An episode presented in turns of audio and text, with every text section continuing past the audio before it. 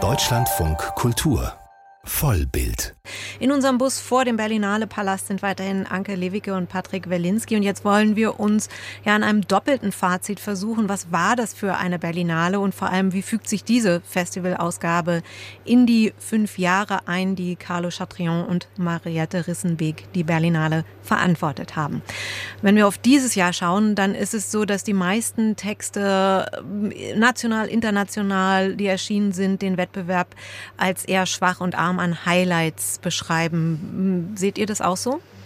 Ja, ja, schon. Also wenn man als Highlight das, was die Amerikaner als Revelation immer bezeichnen, das ist ja so eine Suche, ach, äh, ne, so was Göttliches. Ich will, dass ein Film mich komplett irgendwie begeistert. Das gab es dieses Jahr nicht. Ich würde aber auch sagen, nicht, dass ich den Wettbewerb verteidigen möchte. Ich habe das auch in den Nebenreihen nicht wirklich gesehen. Also es war eine Berlinale, wo diese Filme häufig mit einer sehr interessanten Idee, mit einer Prämisse reingegangen sind und häufig an dieser Prämisse vielleicht gescheitert sind oder nicht. Und jetzt stelle ich mich die Frage, mir die Frage, sind nur schlechte Filme eingeladen worden? Oder ist das Weltkino gerade in einer Art Umwälzung und versucht sich an etwas Neuem und es gibt einfach vielleicht noch nicht den Zugang, der mich zumindest überzeugt hat? Ja, ich fand so ein bisschen, das hört sich jetzt seltsam an, eine bilderlose Berlinale. Mhm. Also du hast gesagt, sie haben sich so an ihrer Prämisse festgehalten und dann nie losgelassen. Und vielleicht braucht es aber den Moment, wo man loslässt, damit auch die Bilder, die Einstellungen und so zum Zuge kommen. Und man braucht ja auch zu seinem Thema einfach eine Kameraposition, also auch im übertragenen Sinne eine Einstellung. Und das habe ich alles so vermisst. Und du hast es in der ersten Runde eben so elegant ausgedrückt. Ja, man musste so ein bisschen arbeiten. Ich kann einfach nur das mal so ganz kurz zusammenfassen. Ich habe mich eigentlich ziemlich unterfordert gefühlt bei diesem Jahrgang. Es waren Filme, die hatten Potenzial, aber haben das irgendwie nicht ins Ziel getragen, ganz häufig, oder? Ja, ich meine, also jetzt nur, nur mal, um mal einen Blick zu gehen, wie ich gearbeitet habe mit den Filmen. Also ich habe ja Mati Diobs Der Homie erwähnt, aber auch Pepe, äh, ein, ein Essay-Film über ein totes Nilpferd, was ja eigentlich auch ein Essay über Postkolonialismus war. Und ich hatte schon das Gefühl, das ist ein Angebot des Festivals, dass wir uns normal über die ganze Debatte Dekolonialisierung andere Bilder machen, nicht wahr? Also in solchen kleinen ähm, Schlaglichtern, so habe ich das empfunden, was nicht sagen soll, dass ich auch nicht ganz schlimmes Kino erlebt habe. Ich will einen Film mal erwähnen, weil ich echt gelitten habe, Black Tea von Abderrahmane Sissako. Das war für mich auch so eine Art von Exotismus, der vielleicht auch nur bewiesen hat, dass auch ein Afrikaner sich ziemlich exotistisch China nähern kann zum Beispiel. Also auch so kann man ja die Filme hier lesen. Aber es stimmt schon, Anke hat recht, es, man war als Filmkritiker teilweise unterfordert, das stimmt. Patrick, du hast gerade eben gesagt, das Weltkino, du hast so selbstverständlich davon gesprochen. Ist das, äh, wenn wir jetzt auch davon sprechen, was für ein Profil hat eigentlich der Wettbewerb der Berlinale? Ähm, ist es das, was Carlo Chatrion, der künstlerische äh, Leiter, hier ähm, präsentiert, das Weltkino? Also ich hatte fünf Minuten Zeit mal und ich habe die Kritikerspiegel der fünf Jahre Chatrion neben die Kritikerspiegel der letzten fünf Jahre Dieter Kostlik gelegt. Und äh, interessanterweise ist der Chatrion-Wettbewerb unterm Strich immer einen Ticken besser bewertet worden. Und ich will euch nochmal erinnern an das Jahr 2021, eine Berlinale, die nur digital stattgefunden hat. Dieser Wettbewerb war herausragend. Also wir hatten Ryosuke Hamaguchi, Celine Sciamma, wir hatten Fabian von Dominik Graf, Filme, die in ganz vielen Top-Ten-Listen gelandet sind. Worauf ich hinaus will ist, ich glaube, die Pandemie hat die Produktionsbedingungen und die Art und Weise, wie Filme auf Festivals vertrieben wurden, so verändert, dass Chatrion mit seiner Haltung zum Kino ins Hintertreffen geraten ist, weil er viele Filme nicht mehr bekommt. Ich macht weiß nicht. Ich, ja, das macht Sinn, aber ich sehe es auch ein bisschen anders. Und hm. ich meine, ähm, wir haben da schon häufiger drüber geredet.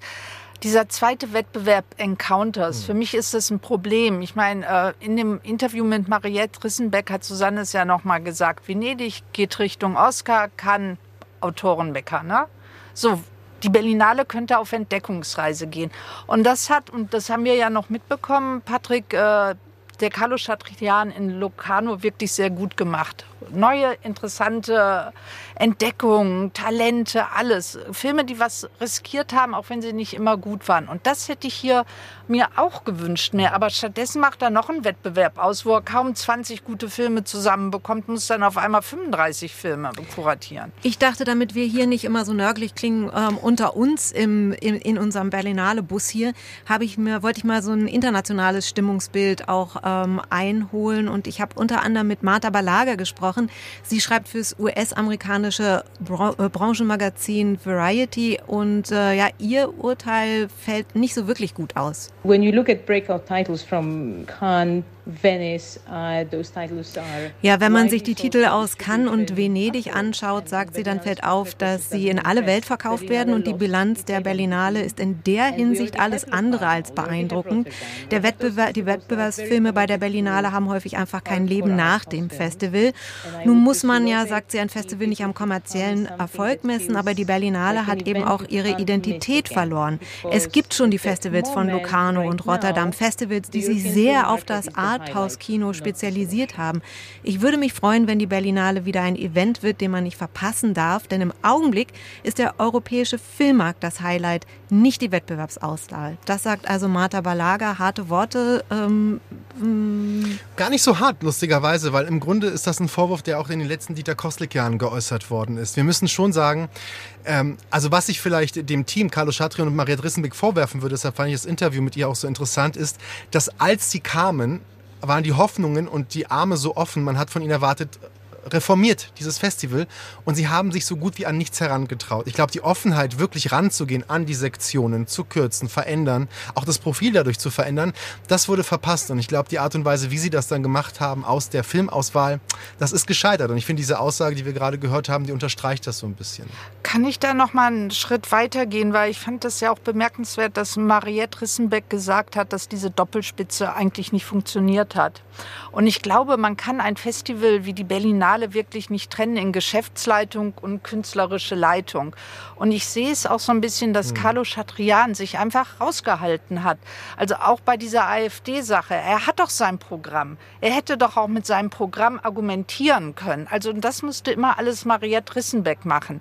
Und er sagt dann einfach nur, ah ja, wir haben ein tolles Programm. Und er hat dann nie mal den Schritt gemacht, seht euch doch diesen Film an. Das ist Thema bei uns und, und so weiter. Er hat es nicht kommuniziert. Ja, auch seine also, Idee für das Festival kam zu wenig Ja, oder auch bei der Eröffnung. Ich meine, Mariette Rissenbeck hat da noch mal eine sehr eindrückliche Rede gehalten mit der ganzen AfD-Geschichte.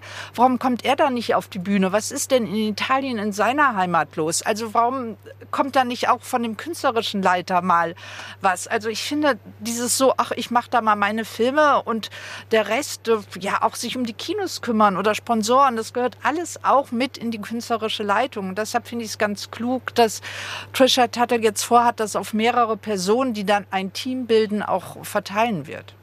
Ja, ähm, er hat vielleicht sich äh, wirklich sehr auf das Künstlerische ähm, äh, konzentriert und die einzige Innovation, die er wirklich gebracht hat, war Encounters einzurichten, diesen zweiten Wettbewerb äh, der, bei, von dem ja auch ganz viele sagen, funktioniert einfach nicht. Die Wettbewerbe kannibalisieren sich gegenseitig, oder?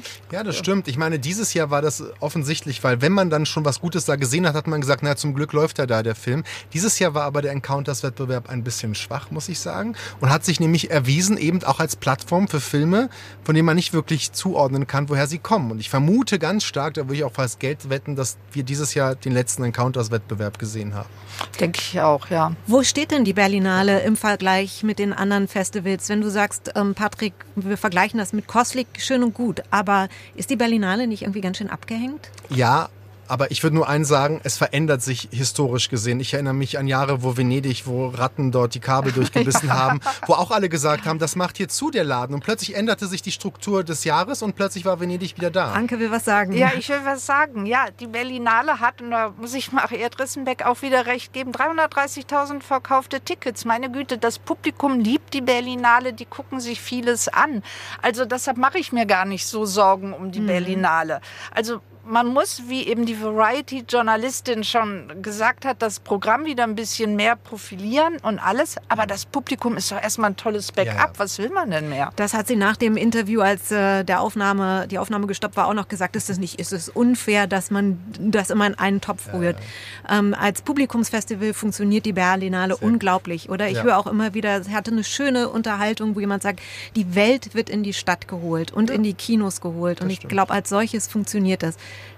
Jetzt mit dem Ausblick auf die Zukunft. Trisha Tuttle übernimmt. Ähm, sie kommt vom London Film Festival.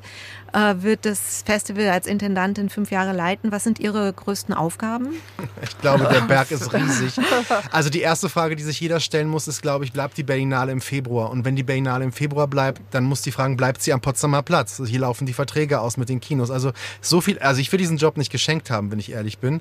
Aber gleichzeitig diese Schärfung der Stadt mit dem Festival. Ich glaube, sie ist jemand, der das gut spürt. Ähm, alles, äh, alles für jeden oder so war ihr, äh, ihr Motto in London. Das fand ich ganz gut. Aber also der Berg der Aufgaben, der ist riesig. Also Respekt vor dieser Aufgabe, Respekt. Ja, aber ich traue ihr das zu und ich glaube, sie schafft es auch, weil jetzt gibt es so viele Kinos, so ganz so überall in der Stadt verteilt und vielleicht macht man einfach einen Berlinale Express oder sowas. Also macht sich sichtbar, bietet zwischendurch noch Diskussionen an. Also ich glaube, es gibt schon ganz schön originelle Möglichkeiten, das hier wieder, äh, ja, so dass wir uns alle in so einem mitten, mitten Mang im Festival fühlen. Sie hat ja da auch einen ganz guten Track Record, wie man sagt. Ne? In London hat sie innerhalb von kürzester Zeit die Zuschauerzahlen beim Festival verdoppelt oder was ja, das war? Sie, sie ist ja riesig und sie hat ein tolles neues modernes Sponsoring-Konzept, was auch sehr wichtig ist für die Berlinale. Ich will nur sagen, weil das auch eine Aussage von Maria Drissenbeck war, die so ein bisschen weggehustet hat, wie sie sich Trisha Tuttle mit der Politik, und mit Politik meine ich hier der Bundespolitik und der Senatspolitik zurechtfindet, weil kein Festival auf der Welt hat so viel Einfluss,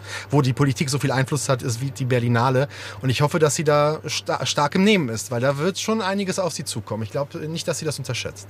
Eine Bilanz der Ära Carlo Chatrion und Marietta Rissenblick und, und ein Ausblick auf die kommende Zeit mit der neuen Berlinale-Chefin Trisha Tattel, Patrick Wilinski und Anke Lewicke. Vielen Dank für euren Besuch. Tschüss. Tschüss.